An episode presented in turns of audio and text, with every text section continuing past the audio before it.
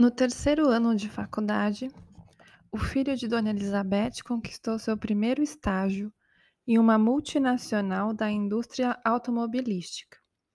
Estava indo muito bem. Nesse ano, ele conquistou também sua primeira namorada séria. Michelle era uma moça bonita que cursava engenharia civil na mesma faculdade do moço. Namorados tinham bastante coisa em comum, além do excesso da letra L em seus nomes. Michelle era doce e ambiciosa. Espelhava-se em seu pai, um grande diretor da concorrente direta da empresa em que Marcelo estagiava. O menino também espelhava-se com afinco no pai da namorada. Estudava seus hábitos, seus gostos, o modo como pensava, o modo como fazia as coisas. Estava decidido. Muito em breve seria como sogro. Ele gostava da moça, que conseguia despertar-lhe aquela ternura gostosa, aconchegante, e estava deslumbrado pela vida que ela tinha. A moça morava em uma mansão no bairro do Morumbi. A cara, a expressão, as sensações de Marcelo quando entrou pela primeira vez naquele lugar. Se fosse nos tempos de hoje, daria um bom vídeo daqueles com milhões de visualizações na internet. Ele estava maravilhado com aquilo tudo. Só a garagem era do tamanho da sua casa inteira. Sua vida lhe parecia muito pequena perante a vida da namorada. Nunca conheceu a pobreza, como eu já disse anteriormente, mas nunca teve tantas facilidades, tantas possibilidades como a namorada tinha. Seus antigos amigos do colégio pareciam agora pessoas sem importância para oferecer-lhes alguma atenção. Como pôde ter sido amigo daquelas pessoas? Pessoas sem futuro, sem graça, que nunca saíram do Brasil, tão limitados, pensava Marcelo, que já começava a questionar o sucesso da sua própria família. Ele nunca, ele mesmo nunca tinha saído do país. Com aquela idade, nunca tinha saído do país. Que falta de visão de seus pais. Já a família de Michele tinha conhecido quase todos os continentes. E olha que ela tinha mais dois irmãos. Que homem de sorte ele era por ela o ter escolhido. Sentia em seu íntimo, com tantos outros homens ricos que viviam no pé dela. Mas ele daria um jeito nisso. Estava, uh, pensava, enquanto tentava abafar as pontadas opressoras da inveja e a dor da insegurança em seu peito. Ah, acha mesmo que ela gosta de você? Vê se te enxerga. Daqui a pouco vai levar um pé na bunda bem dado. Você não serve para nada, Marcelo. Ele se olhava no espelho e tentava de alguma forma ignorar aquela voz irritante. Queria logo estar com a namorada. Ele lembrava de como se sentia bem quando os dois estavam deitados e ela o abraçava. Como precisava daquele abraço que parecia envolvê-lo por inteiro, de corpo e alma. Conseguia ficar calmo. Era a sua droga preferida na época. Michele, que era dois anos mais nova que Marcelo, com 1,62, cabelos e olhos claros, queria crescer por seu próprio esforço. Não queria viver à sombra de seu pai, buscava fazer por merecer a vida que desfrutava. Apesar disso, tinha uma espécie de fome do futuro. Queria já estar lá, mas não sabia nem direito onde nem como. Essa ansiedade a levava a fazer parceria com Marcelo na bebida, mas não nas outras drogas. A moça tinha tudo e realmente amava tudo que tinha. A riqueza dava a ela muitas possibilidades de viver o que queria, o que sem dúvida era muito bom. Muita cultura, muita educação, muita arte, muitas viagens, muitas roupas, muita diversão. Ela era amiga do dinheiro, esse portal das possibilidades, mas uma certa melancolia a visitava por vezes, junto da constante conhecida ansiedade. Ela aprendeu cedo que não dava para jogar só nas costas do dinheiro a responsabilidade pela felicidade. Marcelo foi seu primeiro amor. Amava passar horas olhando para seus lindos olhos castanhos. Sabia de cor todos os desenhos da íris do amado.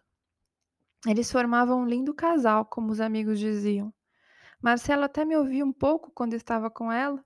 Bons tempos. Quase dois anos depois, Afonso, o sogro de Marcelo, também havia se tornado seu chefe.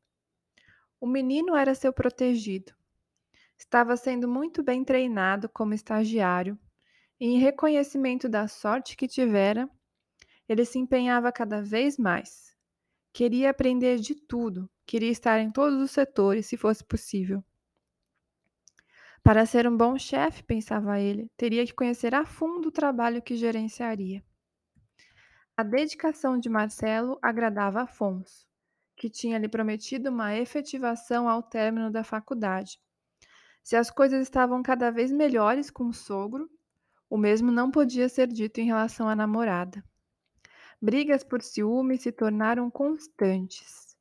Michele já não estava suportando. Amava o namorado, mas ele estava passando de todos os limites. Marcelo cercava cada vez mais a pobre menina. Queria saber de todos seus passos, onde estava, com quem estava, por que estava. Esse tipo de cobrança que esse tipo de cobrança e desconfiança que espanta qualquer amor. Ele sentia como se Michele fosse uma parte dele, externa, mas que a ele pertencia. Se ela acha que vai me fazer de bobo, tá, é muito enganada, dizia o escravo da própria mente. Ele estava envolto em uma energia densa, vinho, uma mistura de ódio com autopiedade. Cismava com um colega de trabalho da namorada. Estavam trocando mensagens engraçadas pelo computador. E Marcelo já viu que não existia. Afinal, quando se tem um comprometimento com o parceiro, quando você ama, você só pode ser feliz e rir com essa pessoa.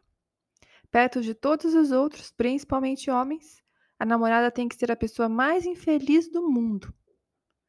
Se amar significasse transformar a vida do ser amado em um mar de sofrimento, Marcelo estava amando muito naquela época. Michele tentava, com todas as suas forças, fazer com que o relacionamento desse certo. Ela pensava que tinha encontrado seu príncipe. Ah, coitada. Ela, que era uma moça bonita, com muita vitalidade, gostava de passar batom, gostava de usar vestidinhos.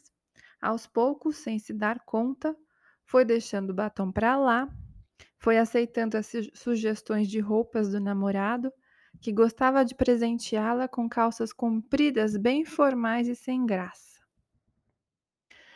Nem preciso dizer que ela era tão sugada por Marcelo, tão sem energia, tão diferente do que era, que ele começou a se interessar por outras mulheres, o que despertou o pior ciúme adormecido da namorada. O que eles mais queriam era ter de volta o, o namoro do início da relação. E para isso estavam se detestando, infernizando um ao outro, com o objetivo de chegar ao amor. Mas nem percebiam. Ele pensava que se o ciúme estava presente, era porque o amor também estava. Ela também achava isso. Afinal, era isso que as amigas falavam e era isso que aparecia nas novelas, nas músicas, nos filmes, nos romances. Ele está com ciúmes, te ama. E a protagonista sorria aliviada. Ele achava que ela devia suprir suas necessidades e fazê-lo feliz. E ela achava o mesmo, que ele era sua fonte de prazer e felicidade na vida. Ao invés de cuidar, tratar, olhar verdadeiramente para as inúmeras inseguranças que sentia para transformá-las, Marcelo as ignorava e cobrava que Michele fosse capaz de fazê-lo feliz assim mesmo. Ela não dizia que o amava? Não era ela que estava lá para fazê-lo feliz? Quando ela sugeriu que ele fizesse terapia, meu Deus, foi como dizer que estava louco. E Marcelo sentiu-se como Lázaro nos tempos de Jesus, fragilizado, com cachorros a lamberem suas feridas abertas. Uma pena não ter seguido o conselho da namorada.